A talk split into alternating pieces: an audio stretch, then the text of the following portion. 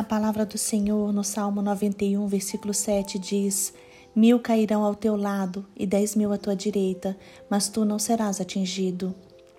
Irmãos, o Senhor cuida daqueles que são seus. Deus é um Deus poderoso e guarda o seu povo fiel.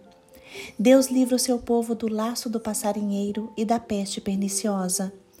Muitas pessoas podem ser atingidas pelo mal, mas nós não seremos atingidos. Podemos estar perto de uma calamidade ou de um perigo, mas contamos com o cuidado do Senhor. Ele nos protege, ele nos guarda, ele nos toma em suas mãos em segurança. Irmãos, isso mostra o favor de Deus para com aqueles que são seus. Por isso, nós temos que ter uma confiança inabalável no nosso Pai. Nós habitamos no esconderijo do Altíssimo, por isso ficamos calmos e tranquilos porque o poder de Deus nos mantém a salvos de qualquer perigo. A Bíblia nos mostra no livro de Êxodo que as pragas afligiram os egípcios, mas os israelitas foram protegidos e nada sofreram.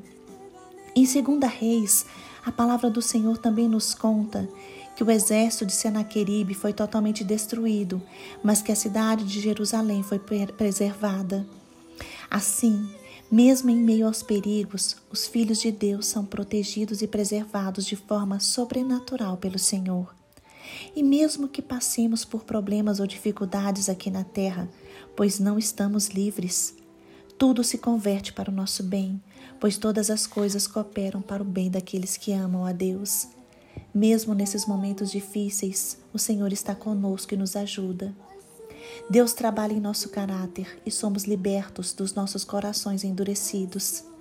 O sofrimento para nós, para nós cristãos, significa um tempo de aprendizado, onde Deus aperfeiçoa o nosso caráter, a nossa fé e a nossa confiança.